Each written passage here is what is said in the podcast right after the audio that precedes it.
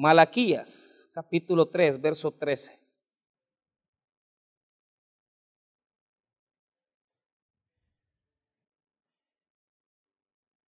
Vamos a hablar de la diferencia entre el justo y el malo, la diferencia entre el justo y el malo. Eh, vamos a leer esa porción de versículos que están ahí y quiero pedirles que me acompañen en la lectura de la palabra de Dios. Malaquías 3, verso 13. ¿Lo tenemos, hermanos? Muy bien, dice la palabra de Dios. Vuestras palabras contra mí han sido violentas, dice Jehová. Y dijisteis, ¿qué hemos hablado contra ti? habéis dicho por demás es servir a Dios. ¿Qué aprovecha que guardemos su ley y que andemos afligidos en presencia de Jehová de los ejércitos? 15. Decimos, pues ahora, bienaventurados son los soberbios y los que hacen impiedad, no solo son prosperados, sino que tentaron a Dios y escaparon. 16. Entonces los que temían a Jehová hablaron cada uno a su compañero, y Jehová escuchó y oyó y fue escrito el libro de memoria delante de él para los que temen a Jehová y para los que piensan en su nombre.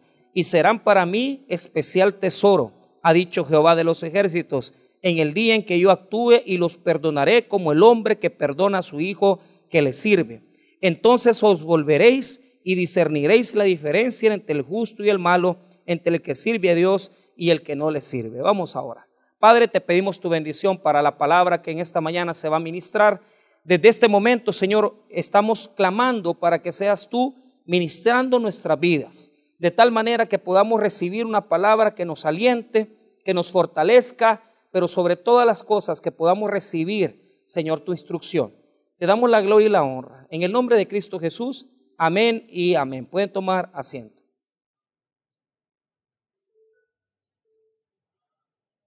Muy bien.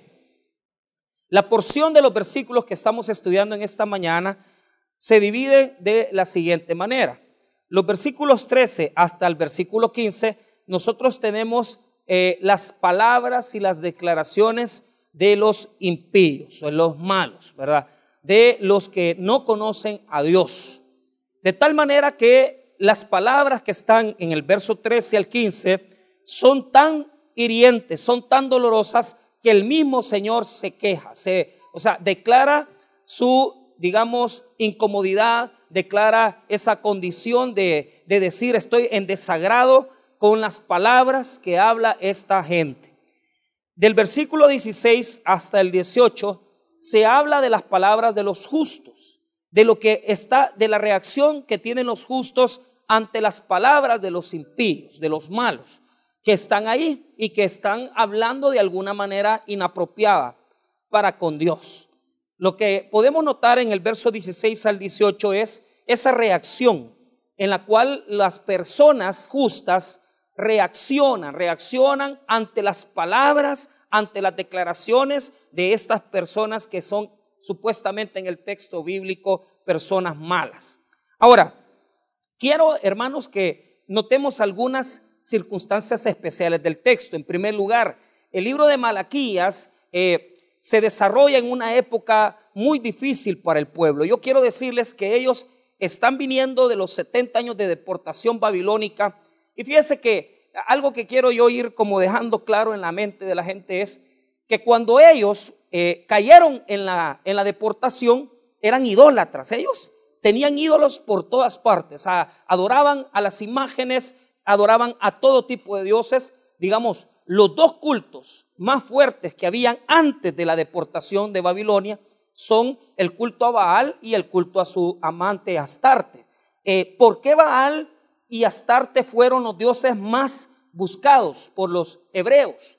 La razón es porque eran los dioses de la fertilidad. Entonces, había una devoción por adorar a Baal y Astarte porque Baal es el dios del trueno. Entonces, al tener, eh, eh, eh, al tener que adorar a Baal, se le adoraba con sacerdotisas, se tenían relaciones sexuales y por eso es que el culto a Baal prevaleció. El culto a Baal fue uno de los más importantes antes de la deportación. Pero ahora que pasamos después de la deportación, o sea, estamos hablando de 70 años que pasaron en Babilonia, hubo un efecto, hubo un grupo de judíos que se quedaron en Babilonia porque se hicieron ricos, se acomodaron. Y por lo tanto, cuando, cuando ya se da el decreto que ellos pueden regresar a Jerusalén al reconstruirla, 70 años después, por Ciro, rey de Persia, muchos dijeron, no, ¿y qué, qué vamos a ir a hacer nosotros a, a Jerusalén? Es el mismo efecto que nuestros compatriotas que se van a Estados Unidos, ¿verdad? Y después de trabajar 30 años que van a querer venir a veces aquí. O sea, yo conozco gente que, que sí, ¿verdad? Que dice, no, es El Salvador, ¿verdad? Y mi país y ahí quiero que me entierren. Pero otros ya ni se acuerdan, muchas veces ya no vuelven, ¿verdad? Entonces, así pasa. Hay gente que regresa y gente que se queda. Por lo tanto, lo mismo le pasó al pueblo de Israel. O sea, hubo un remanente que regresó y otro que se quedó. Ahora, ¿qué pasó cuando regresaron? Mira, aquí hay una situación. Antes el pecado era la idolatría. Pero hoy, o sea, según Malaquías, las faltas de este pueblo pueden llegar a ser más, más aborrecibles para Dios. Y es algo tremendo, es algo tremendo, porque la pregunta es, ¿qué es lo que puede abominar más Dios que la idolatría? Porque la idolatría, imagínate, tú tienes dioses ajenos, tú tienes dioses aparte, tú quieres adorar otras imágenes y otros dioses, pero, pero Dios, ¿qué puede abominar más después de eso? Pues entonces eso es lo que va a responder Malaquías. Y Malaquías hace una expresión, ¿verdad? De pregunta y respuesta. Y así se va desarrollando todo el libro. Pero antes de entrar a ese proceso de preguntas y respuestas, quiero decirle que los versículos 13 al 15 nos dan a nosotros el pensamiento del mal. Y es algo que a ellos se les mete, ¿verdad? Y, y no sé, ¿verdad? Pero, pero, pero pero vamos a definir en qué consiste eso para que nosotros entremos en el mensaje. Y quiero que ponga atención a las palabras. ¿Sabe por qué? Porque si hay algo que ha ofendido a Dios en este texto son las palabras de esta gente. Sus palabras son tan hirientes, o sea, son tan aborrecibles porque cuando usted nota la palabra eh, eh, en el versículo 13, cuando usted lo lee, mire lo que dice, vuestras palabras contra mí han sido violentas. O sea, esa palabra quiere decir que han sido ofensivas para con Dios. Han sido ofensivas para con Dios. Entonces le han hecho daño al Señor, a Él le han herido grandemente. Y, usted se preguntará, ¿y, qué malas palabras son? Porque tal vez eh, nosotros tenemos en la mente que sí, es que yo soy malcriado, eh, yo tengo malas palabras, se me salen posiblemente, o algunos tal vez tienen por costumbre andar maldiciendo, ¿verdad? Pero Quiero decirle, hermano, que no son solo malas palabras. Porque basta con estar 30 minutos con una persona para ver qué es lo que él anda, ¿verdad? Porque de la abundancia del corazón habla la boca, ¿verdad? Entonces, no, no, no es necesario que usted pase dos horas con alguien. No, no, no. En media hora usted puede medir. Y si esa persona le habla de dinero, usted sabe que lo que lo domina es el piso. Si la persona está hablando de sexo, usted sabe que el sexo es el que lo domina. Y, mira, que es bien sencillo, porque con la palabra denotamos lo que somos interiormente. Con las palabras denotamos lo que somos dentro de nosotros. Pero ¿sabe lo que más desagrada a Dios? Que la prueba, la dificultad es lo que saca de nosotros lo bueno, lo malo. Y esto es algo que quiero que le quede claro.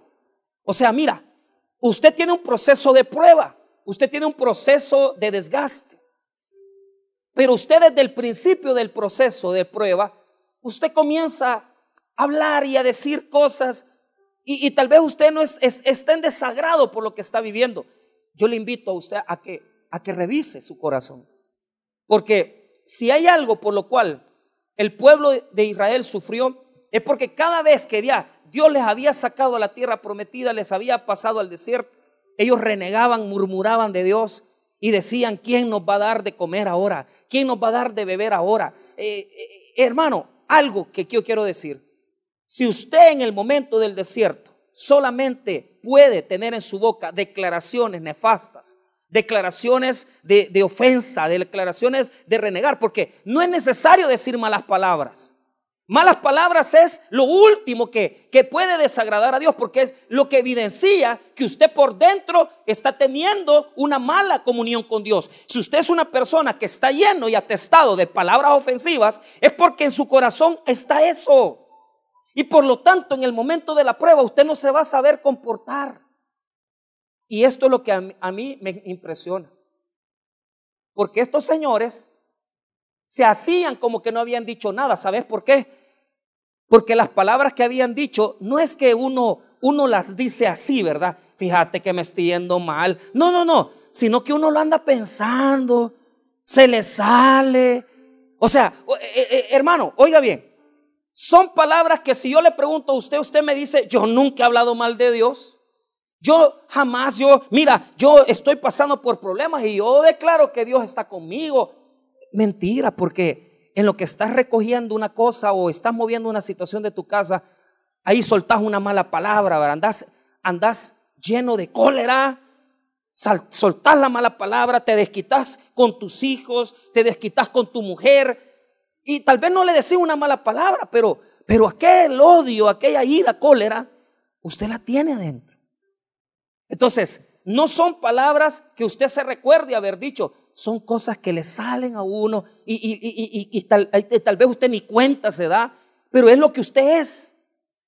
Porque lamentablemente no es, no es difícil, ¿verdad? Hay gente que, que le dice a uno, mira, me estoy yendo mal. No, no, no, pero esta gente es diferente, está, está ahí en la iglesia, está en las cosas de Dios, porque no son, hermano, óigame bien, esta gente no son inconversos, son gente que le están sirviendo a Dios.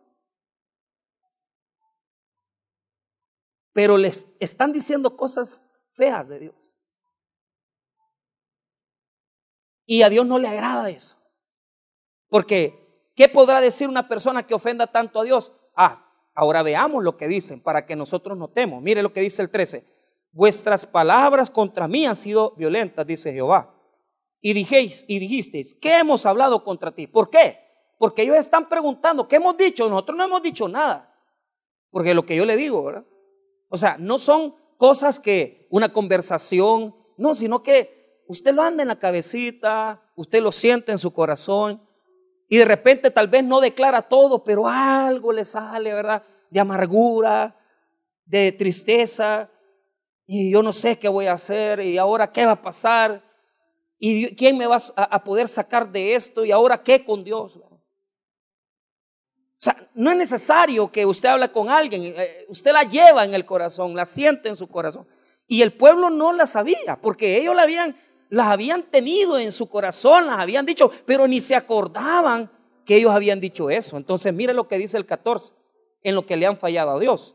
Habéis dicho, oiga lo que dice, por demás es servir a Dios. Esa es la primera. Por demás es servir a Dios.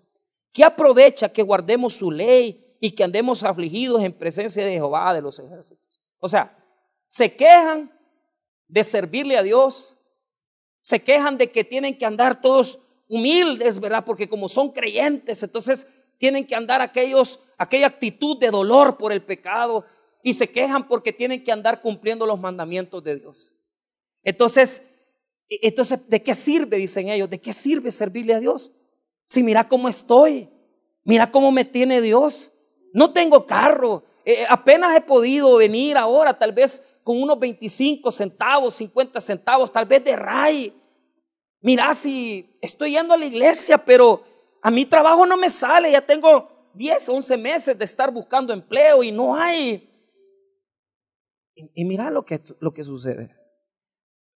Es que el problema es que a veces no lo decimos, pero lo sentimos así sentimos que estamos haciendo las cosas sin sentido, ¿verdad? Sí, no, estoy sirviendo, estoy yendo, pero, pero, pero aquella cosa de sagrado, ¿verdad?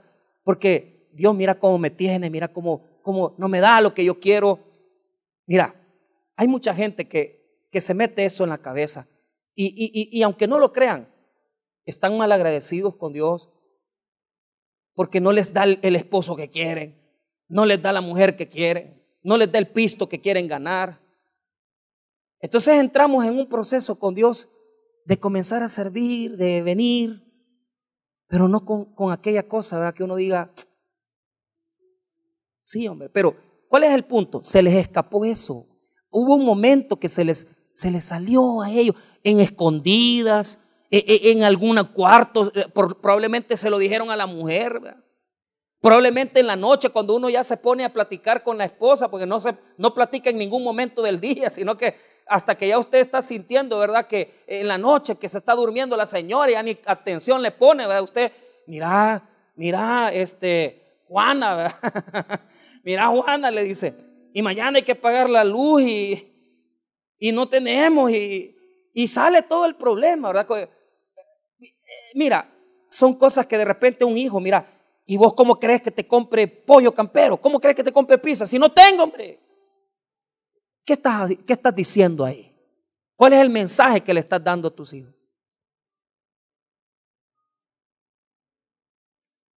¿Cuál es el mensaje que le estás dando a tu mujer? Que Dios no puede bendecirte. Que Dios no da. Son palabras que están detrás de las que declaramos, ¿verdad? Porque a veces decimos, mira, no me esté molestando, no tengo, pero detrás, ¿qué es lo que estás diciendo? Que Dios no puede darte de comer. Que Dios no te puede sanar. Que Dios no te puede sacar. Podemos entrar en un proceso en vida, de vida, en el cual, hermano, si usted mide todo el día, usted de su boca solo declara las cosas malas. Solo declara lo mal que le va, lo mal que no tiene, lo que no tiene, lo que no, lo que no le ha caído. Y, si usted analiza y hace una reflexión, ¿cómo es lo que yo estoy hablando? Usted se va a dar cuenta que usted, el diálogo que tiene, la declaración que tiene, es de fracaso. ¿Cuántos hemos venido ante nuestros hijos, verdad? Teniendo el pisto para poderles bendecir, para poder compartir y, y diciéndole, no, no me esté pidiendo que no tengo. No hay, nunca hay. Entonces, en la casa se acostumbran a oír, nunca hay, no hay, no hay nunca nada. Y a veces, hermano, no es porque sea real, sino que porque nosotros hemos inculcado eso, ¿verdad? A nuestros hijos, a nuestra familia. Hay gente que nos tiene por, por gente lastimera, ¿verdad? A ese ni le hablé, si ese solo desgracias es, si solo... ¿Por qué? Porque llega un momento, hermano, que uno se da cuenta que uno solo lo malo habla. ¿ves? Y uno se da cuenta que solo anda declarando cosas negativas, cosas que no son correctas. Y se nos olvida que la palabra de Dios dice que en la lengua está el poder de la vida y la muerte. Y la palabra de Dios dice también que nosotros comeremos del fruto de nuestras palabras. Algunos están comiendo del fruto de sus palabras ahorita, porque toda la vida le dijeron a sus hijos, sos dundo, Vos no te da el cerebro. Ahora el bicho ya tiene 38 años, no tiene trabajo, es un fracasado, no sacó carrera. ¿Quién hizo eso? Vos, vos estás comiendo el fruto de tus palabras. Vos estás comiendo el fruto de las palabras. Hermano, lo que nosotros podemos declarar se va a hacer semilla en la gente. Y les voy a explicar por qué. La palabra de Dios y la palabra que nosotros hablamos es, es semilla en el corazón de la gente. ¿Y por qué? Porque mira, ponga atención, les voy a explicar. Hay palabra que viene de Dios y es palabra que semilla. ¿Por qué? Porque es palabra que tenés que guardar. Todavía no ha venido, no ha fructificado, pero vos sabés que vas a llegar a recibirlo. Entonces vos la guardás, la atesorás, la cuidás, la recibís y vos contento, ¿verdad? Porque sabés que eso no se ha dado, pero ya se va a dar. Ya se va a dar esa palabra. Entonces, yo tengo palabras guardadas en mi corazón que todavía no son. Y les puedo decir tres cosas. Yo tengo una palabra de parte de Dios que no se ha dado, que es edificar una iglesia y construir una iglesia. Yo no he construido ninguna iglesia, pero esa palabra a mí me la dio Dios y aquí la tengo guardada. Un día va a fructificar usted no se preocupe por lo mío. La pregunta es qué le ha dado a usted y usted lo tiene ahí. Y que va, y que va a darse en un momento determinado. Pero también hay palabra, también hay palabra que refresca, porque la palabra de Dios dice que es como la lluvia que cae del cielo, ¿verdad? Entonces, hay palabras que, que, que, que no sirven para guardarlas, sino que lo que son de ánimo, ¿verdad? Usted ve que su hijo, su mujer andan desanimados. Ey, no, hombre, ánimo, démosle, hombre, démosle con todo. Pero mira, lo que quiero mostrarte es que podemos sembrar en el corazón de, nuestros hijos y, hermanos y familiares y cosechar cosas grandes en el futuro, pero también a veces es necesario echarles agua. Es decir, hey, mira, démosle, hombre, démosle, no nos rindamos, hagamos la diferencia, Dios va a estar con nosotros. Dios va a ser fiel con nuestras vidas. Y hay una palabra que, que es maná para nosotros. Esa palabra es la que nos alimenta el día a día en nuestros desiertos. Porque cuando ya no aguantamos, viene esa palabra de Dios o alguien nos la dice o alguien nos las pone porque dicen, hey, mira, hey, hombre, dale, hombre. Hey, Dios te va a bendecir y usted recibe esa palabra como maná caída del cielo, como cuando Israel estaba en el desierto y le cae. Entonces, hay tres tipos de declaración. Palabra semilla, que es la que se guarda. Palabra yo, que, que es llovida, palabra de lluvia, que es la que refresca y palabra, hermano, de maná, que es la que alimenta para las pruebas y los problemas. Y yo le pregunto a usted, ¿qué tipo de semilla, qué tipo de lluvia, qué tipo de palabras son las que usted declara diariamente? Hay personas aquí, hermano, que palabra de frescura no tienen nada. Si solo lo malo ven. Mira vos, mira cómo te vestís. Mira, vas chulona a la calle. Hay personas que no tienen palabra maná, no saben ni un texto ni una palabra de Dios. Solo se dedican a decir lo malo. Y mira que fulano, y mira lo que me dijo. Y no tienen maná, no son capaces de alimentar a nadie. No son capaces de alimentar a nadie. Mira, yo admiro a mi esposa con eso. Porque a mis hijas les dio la, palabra maná desde muy chiquitas. Y el primer versículo que mis, mis niñas se aprendieron es, lámpara es a mis pies tu palabra y lumbrera a mi camino. Ese texto se lo recita noche a noche. Y se dormían las niñas repitiendo el mismo texto. Es una palabra, maná, para ellas. ¿Por qué? Porque usted cree que allá en el futuro, cuando ya mi niña tenga 30 años y esté viviendo con un sinvergüenza, como algunos inconversos que hay aquí, ¿verdad? Entonces, y le esté dando mala vida. Ay, mi mamá me decía, mi mamá me decía, mira lámpara a mi, a mi pie tu palabra. Ellas se van a acordar. Pero también, hermano, ponemos en sus corazones a mis hijas yo le digo, ustedes van a llegar más lejos que nosotros. Esa es una palabra semilla, porque todavía no voy a ver los efectos. Y yo espero, hermano, que esa, semillita les quede en el corazón y germine y que sean mujeres de Dios. Y que un día incluso hasta enseñen. No, es mi anhelo, ¿verdad? Que, sean servidoras o, o, predicadoras, pero por lo menos que sean siervas de Dios, que críen, que críen a sus hijos, que sean respetuosas, que tengan su esposo, que amen a Dios y que den testimonio. Pero le pregunto a usted, ¿qué semillas da? ¿Qué tira? Le dice a su hijo, vos sos un, burro, mira, si vos no te da el cerebro, vos... Solo son maldiciones, solo son declaraciones. Vas a comer de ese fruto. Vas a comer de ese fruto. O sea, no son las palabras textuales las que decimos, pero es lo mismo. O sea, el sentido se lo transmitimos a, la gente que de nada sirve servir a Dios. No anda usted más acabado que los inconversos. Los inconversos hasta tres mujeres tienen y, invitan a chupar a los amigos y tienen billete y usted acabado anda. ¿Por qué? Porque siempre reniega.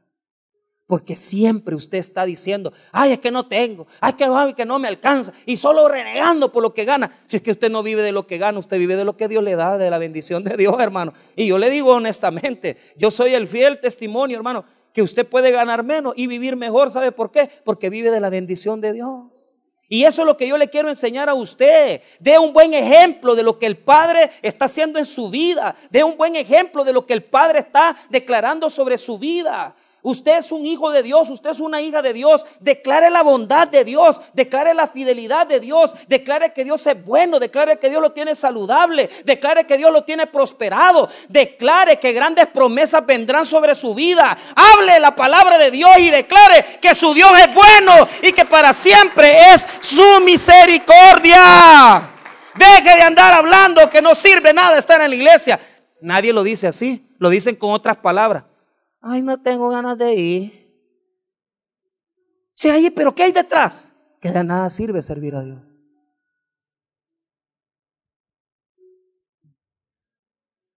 Que de nada sirve venir. Y yo no sé cómo usted o yo hemos transmitido esto. Pero yo me di cuenta, mire, hasta que mis hijas comenzaron a decir, papá, si vos nunca tenés, si vos nunca andás, o sea, tal vez yo siempre decía, mire, no, porque ya les compré esto, les compré, yo no quiero decir que les compro todo, no les puedo comprar todo. Pero yo les, yo les digo, esto es Dios del que nos ha dado esto. Y les enseño que lo que tienen en el plato de, comida es la bendición que Dios nos ha dado. Y les enseño que, que, tienen que comérsela todo, no pueden desperdiciar. Yo teníamos tres pedacitos de pizza ayer. Y yo, sé, hermano, muchas veces esa comida se la lleva uno a la, a, a la, casa y se, per, y se pierde. Pero yo me he hecho una labor. Yo digo, no vamos a desperdiciar nada porque es la bendición de Dios. Y si no se lo alcanzan a comer, lo vamos a regalar a alguien que lo necesite. ¿Sabe por qué, hermano? Para enseñarles a los hijos que Dios es bueno, que Dios siempre nos da más de lo que merecemos, que Dios siempre tiene cuidado de nosotros, que nunca andamos mal, hermano. Podemos andar escasos a veces, pero andamos acabados. Nosotros somos gente de victoria, hombre, gente que, que está de bendición para esta comunidad, para Cojutepec, que, que la gente sepa que la gente que se congrega aquí es gente de victoria, pues, es gente de bendición, que lleva bendición a sus comunidades. Pero ¿qué es lo que decimos? ¿Qué es lo que hablamos? ¿Cuántas palabras soltamos que son palabras de maldición?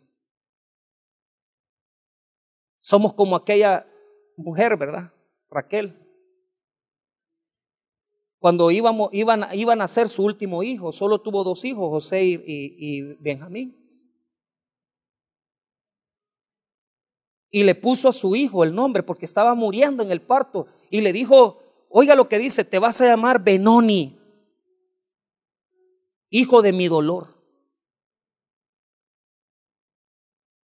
Entonces, a veces, hermano, tenemos esa costumbre de, andarle no, poniendo nombre a todo, ¿verdad? Hijo de mi dolor, todo es Benoni para nosotros. Que me costó hacer la cola, no pude sacar el pisto, que no fui al banco y solo Benoni, Benoni, Benoni, Benoni. Pero ese texto bonito, ¿verdad? Porque en ese mismo momento en que ella estaba proclamando ese nombre, ¿verdad? Para su hijo, se le cambia el nombre, ¿verdad? Y se le pone ese nombre precioso, se le pone Benjamín, hijo de mi diestra, hijo de mi bendición. Hermano, para nosotros cada día es una bendición de Dios no desperdicie los momentos, no desperdicie los instantes. Declare la bondad de Dios por sobre todas las cosas. Si usted las cosas le están saliendo bien o mal, Señor, gracias, porque esta es tu bendición, es tu bendición. Gracias, gracias, gracias. Todos los días tiene que declarar la bondad de Dios. Todos los días tiene que usar la boca y las palabras para edificar, para sembrar, para poder refrescar y para poder hacer maná para las demás personas. Produzca su corazón cosas buenas. ¿Sabe por qué? Porque esta gente hablaba lo peor. ¿Y sabe qué lo que quiénes eran? Eran los sacerdotes del Señor. Ahora, pregúntese usted, si los sacerdotes hablaban así del Señor, imagínese cómo hablaba el pueblo. Pero ¿sabe qué es lo peor de todo? Oiga, ponga atención, lea bien el versículo 14. Habéis dicho, por demás es servir a Dios ¿Qué aprovecha que guardamos su ley y que andemos afligidos en presencia de Jehová de los ejércitos? Entonces, ponga atención, ¿quién oyó eso? El Señor oyó eso. ¿Sabe por qué? Porque a veces pensamos que Dios está bien lejos, de tal manera que no escucha, no oye. Hermano, oiga bien, toda palabra que usted declara, la oye Dios.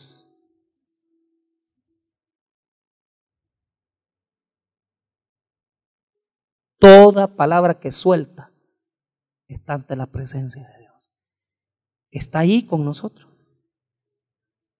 Ellos pensaban que estaban diciéndole escondidas o, o tal vez no, eh, o simplemente, ¿verdad? Estaban ahí sin que le escuchara nadie. ¿Cómo no si Dios los oía? Dios los escuchaba. Y mire qué duro fue, versículo 15. Decimos pues ahora, bienaventurados son los soberbios y los que hacen impiedad. No solo son prosperados, sino que tentaron a Dios y escaparon. Entonces, ellos declaraban y decían, a los malos les va bien y a nosotros mal. ¿Cuánta gente hay aquí que piensa que a los malos les va mejor y a nosotros nos va mal? Ah, no, yo, yo no he dicho eso, es que no lo decís, lo sentís, lo vivís. ¿Y sabes por qué? Porque toda la vida andas codiciando lo de otro. Y andas diciendo, mira el carro que tiene fulano, mira la casa donde vive, mira dónde está. Ay, déjalo. Pero mira, si yo sé que tiene amante, yo sé que es narcotraficante, porque todo el que tiene un poquito más de pisto es narco. Entonces, mire, a mí me daba risa porque, eh, sin ofender, ¿verdad? Pero donde yo vivía antes, ¿verdad? En, allá en, Oriente, ahí era bien, bien bonito, pues, en una colonia privada, igual más o menos donde vivo ahora. Pero lo que le quiero decir es que ahí todo el mundo sabía, pues. Ahí estaban en orden, los que mejor vivían, los que vivían regular y los que vivían más o menos. O sea, ¿y por qué? Porque los que vivían mejor eran los coyotes, pues. ¿ah? Menos mal que ya se les quitó la maña, porque muchos querían los números que les dieran de los coyotes, de los polleros, de los que llevan gente. Esos vivían en las grandes casas, casas de 140, 150 mil dólares, 170 mil. Y, ese señor, ¿qué es lo que hace? No, es que él lleva gente a Estados Unidos, decía. Hasta que venía la policía y, los carros, ¿verdad? Carros caros. Después estaban los, los, de dudosa procedencia. ¿Y ese qué hace? No se sabe ahí, pero tiene carros caros ahí. Va. Entonces, ahí, quizás es narco. Decía, Entonces, y así de, y, y, allá estábamos los pastores, ¿verdad? los que vivíamos humildemente. ¿verdad? Enfrente de mi casa vivía un pastor y aquí enfrente, solo nosotros éramos los únicos fieles de la colonia.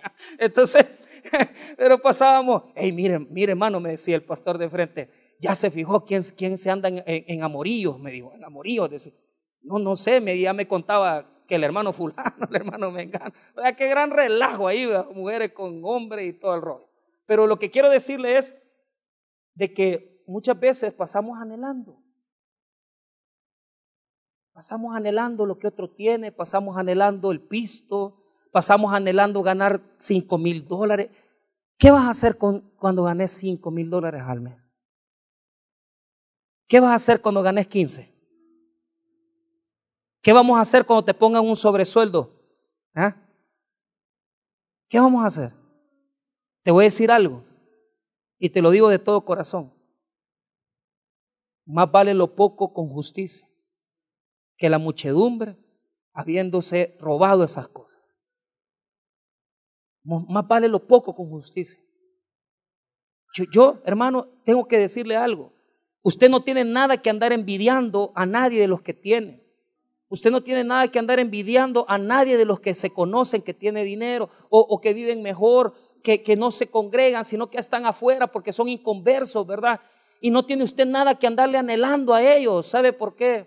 Por una simple razón. Porque su Dios es suficiente. Su tesoro más grande es el Señor. Él es su riqueza más grande.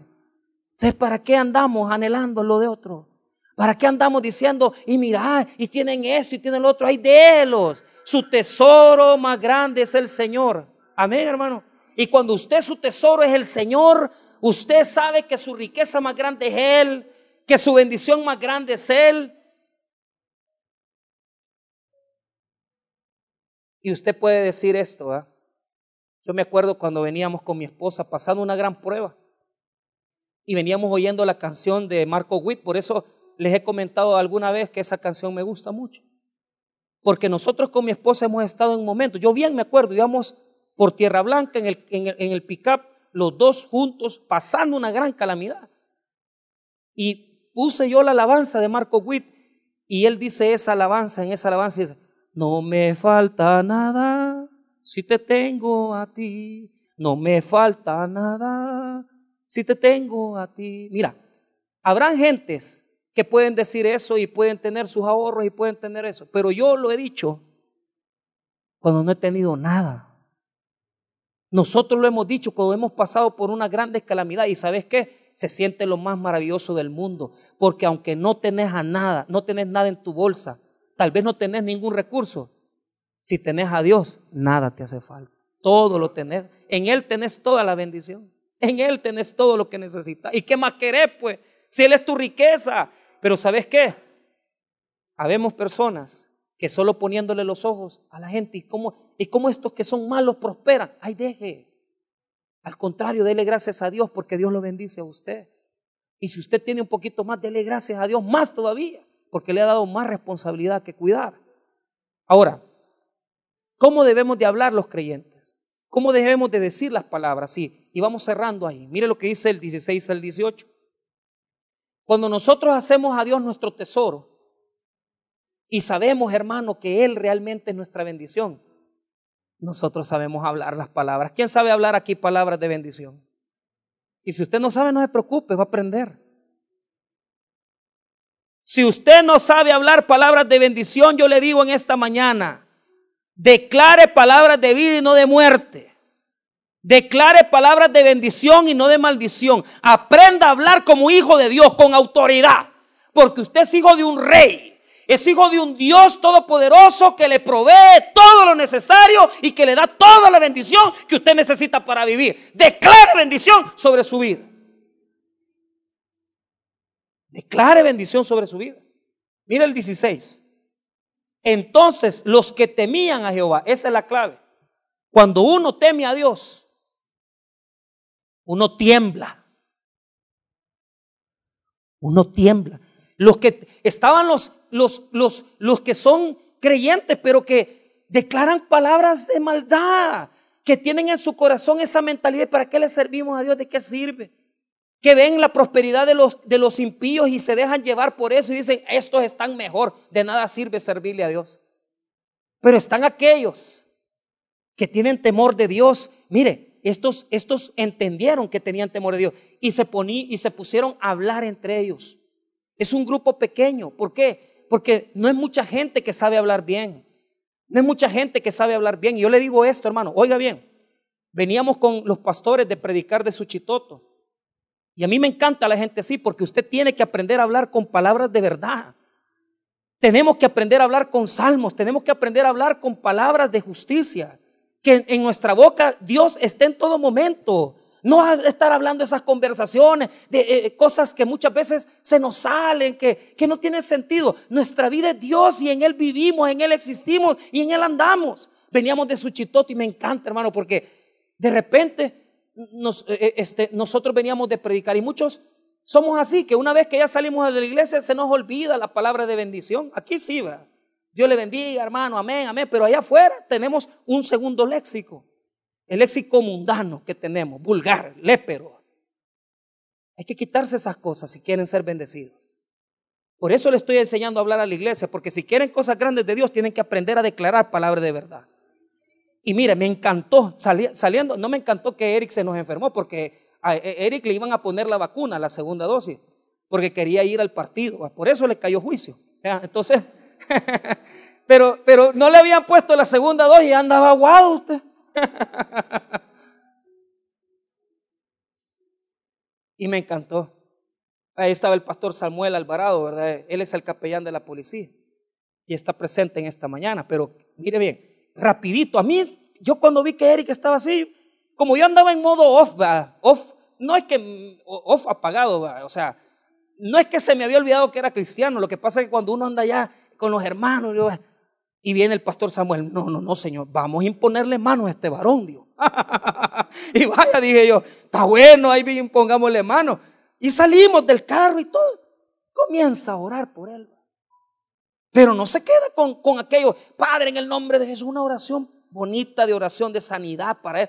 Y ya se subió al microbús y le preguntó, ¿cómo se siente? Ya me siento mejor, decía Erika. Ya le había pasado el pecado, a las ganas de ir al partido. Entonces, pero mira, increíble. Venimos y, nos bajamos del microbús. Y cuando venimos aquí, él, él, este, veníamos hablando con el pastor Samuel y él, pastor, quiero orar por usted, quiero orar por, su vida. Y me impuso mano otra vez. Pero qué bonito esa gente que toda su vida es, es orar, es pedirle a Dios, es bendecir, no tienen malas palabras, no dicen palabras oeces. Y a veces nosotros decimos, es que esta gente quizás es, gente que tal vez, pues sí, no es suficientemente mala, porque nosotros al pícaro exaltamos y decimos, si es malo, pícaro ese. No, pero qué bonito esa gente que solo tiene palabras de bendición en su boca. Porque ese es el temor de Dios. Que uno cuando tiene temor de Dios hasta piensa tres veces lo que va a decir. Y uno sabe que esa palabra tiene que ser de bendición. Porque así hablamos los cristianos, así hablamos los hijos de Dios. Porque la palabra de Dios declara claramente que Dios oye. Mire lo que dice el versículo 16. Entonces los que temían a Jehová hablaron cada uno a su compañero. O sea, una conversación íntima, una conversación entre ellos. Pero mire quién estaba ahí oyendo todo, como quien se pone tras bastidores, como quien, hey, ¿qué estarán diciendo? Ah, yo me pongo allá, yo, yo, dejo que las hermanas lleguen, las servidoras, las de evangelismo, la hermana Silvia, eh, a veces la licenciada que ellas no saben que yo ya estoy aquí. Y yo cuando están hablando ahí abajo, yo paro la oreja.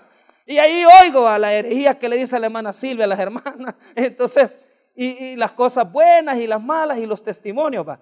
Pero yo, yo paro la oreja. No es que sea metido, es que a mí me preocupan las ovejas. Entonces, entonces, yo pongo las orejas ahí, y a veces no me ven por las ventanas y yo por arriba todavía escucho. Así estaba Dios. Estaba Dios oyendo. Cuando vos estás hablando con tu mujer, cuando estás hablando con tus hijos, cuando estás en el carro que están tus hijos y decís, hijo, mira, yo te amo. Mire, amor, discúlpeme, yo me salí de mis casillas, me enojé, le pido perdón. Pero oye todo.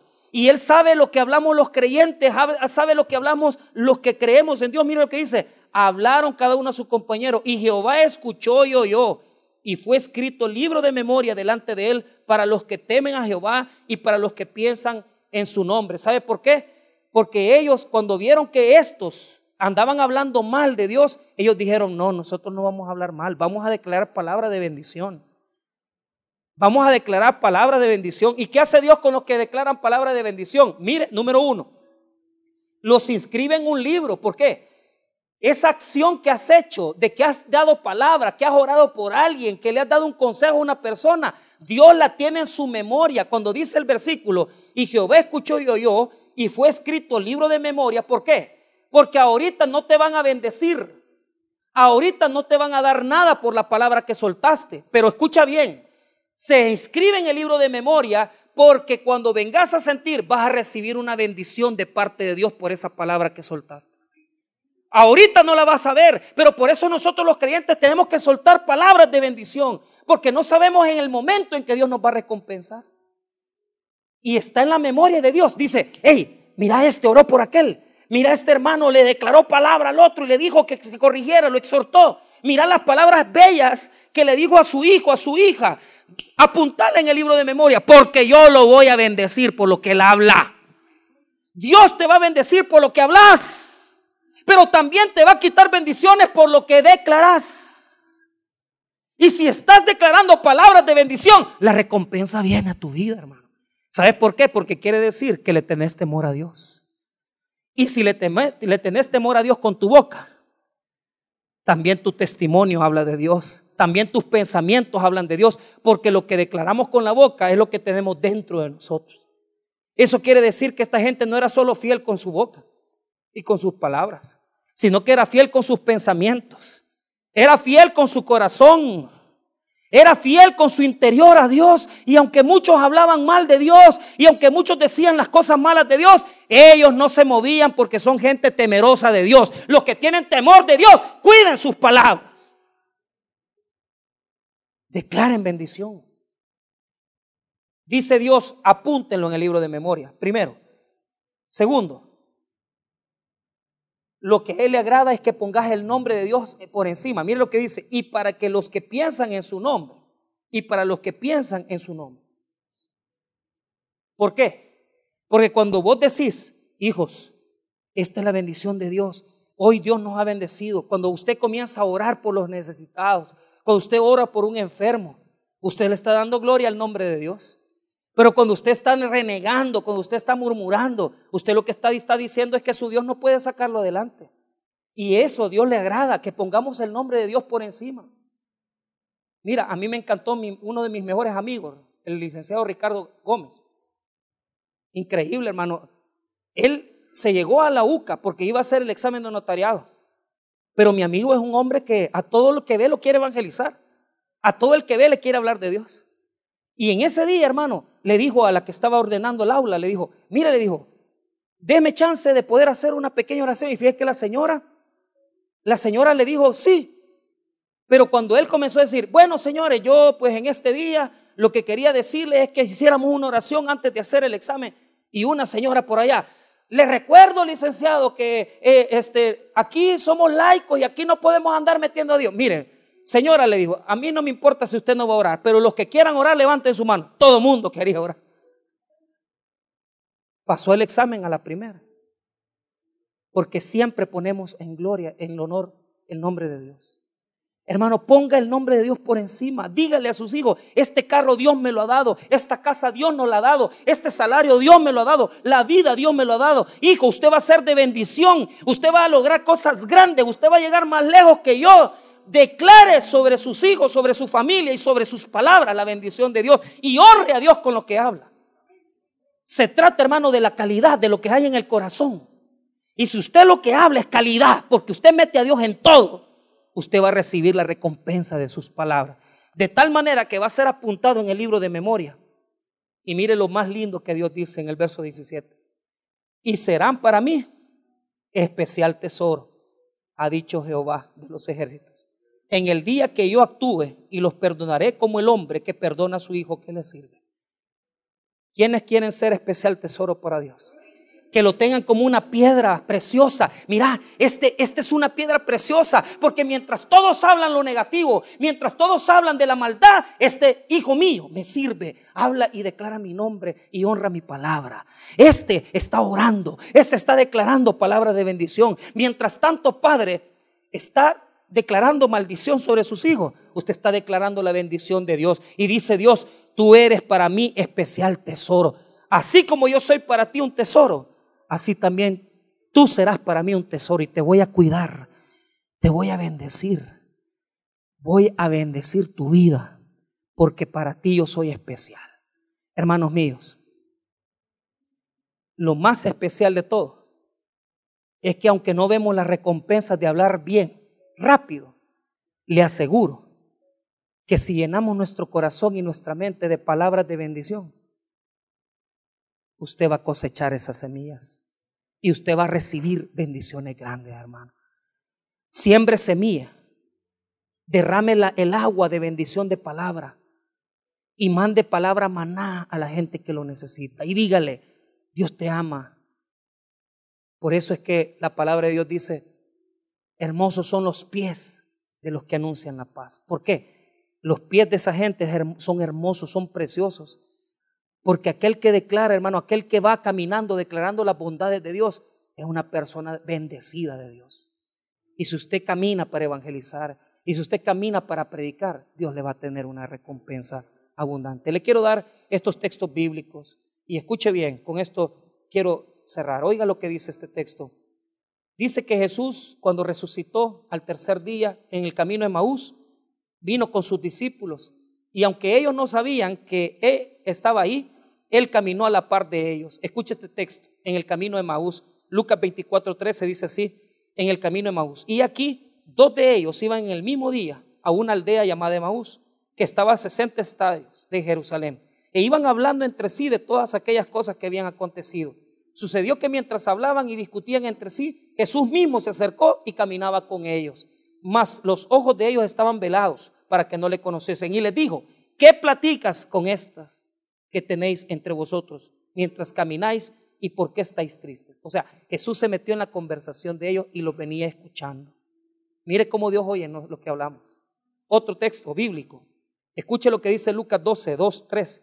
Porque nadie ha encubierto que no haya de descubrirse, ni oculto que no haya de saberse. Por tanto, todo lo que habéis dicho en tinieblas, a la luz se oirá. Y lo que habéis hablado al oído en los aposentos se proclamará en las azoteas. ¿Por qué? Porque Dios oye. Pero otra cosa, también Dios sabe lo que vas a decir. Salmo 139, 4. Pues aún no está la palabra en mi lengua y aquí, oh Jehová, tú la sabes toda. Hermanos, cuidemos lo que hablamos, porque si estamos llenos de un corazón lleno de palabra y de bendición, eso es lo que va a salir de nosotros. Pero si estamos llenos con un corazón corrompido y quebrantado, lo que va a salir son maldiciones. Y no va a poder salir palabra de bendición, sino que palabra de dolor, palabra de maldición. Y nosotros como creyentes sabemos que somos especial tesoro porque sabemos hablar lo que a Dios le agrada. Vamos a orar, hermanos. Padre, te damos gracias por tu palabra. Gracias por tu bendición. En esta mañana quiero orar por las personas que no conocen a Jesús. Podrá haber alguna persona en este día que no tiene a Cristo y que necesita la salvación del Hijo de Dios. Ven a los pies de Jesús, ven a los pies de Cristo. Quiero orar por tu vida, quiero orar por tu familia. Nuestros consejeros llegarán ahí donde tú estás y llegarán a hablarte de la palabra de Dios. Habrá una persona que le quiera entregar su vida a Cristo. Venga a los pies de Jesús. Venga a los pies de Jesús. Dios quiere transformar tu vida hoy. Dios quiere cambiar tu vida hoy. Dios quiere transformar tu vida hoy. Ven a los pies de Jesús. Ven a los pies de Jesús. Dios quiere transformar tu vida. Quiero, hermanos, en este momento que podamos pedirle al Señor un corazón diferente. Si tal vez a usted le han dañado con las palabras, le han herido, difícil ha sido la situación que ha pasado. Pero vamos a proponernos algo como pueblo de Dios. Hablar las palabras que agradan. Hablar las palabras de bendición. Hablar palabras de vida y no de muerte. En este día, hable con Dios y dígale, Señor, me doy cuenta que muchas veces tú escuchas lo que yo digo. Y por eso en esta, en esta mañana yo quiero pedirte que me ayudes a declarar palabras de bendición para mis hijos, palabras de bendición para mi esposa, palabras de bendición para la gente que me rodea. Si habrán personas en esta mañana que no, no saben hablar bien, dígale a Dios, Señor, ayúdame, enséñame a hablar bien, enséñame a hablar con palabras de vida, con palabras de bendición con palabras que declaren sobre la vida de los demás, palabras de bendición. Tal vez alguien te sembró palabras de maldición. Tal vez alguien te dijo, Benoni, hijo de, mi dolor. Pero tú no vas a, sacar lo mismo, vas a sacar palabras de bendición. Sacarás palabras de bendición para la gente y los que te rodean. Señor, ayúdanos. Ayúdanos. Vamos a orar para terminar y vamos a cantar esta alabanza.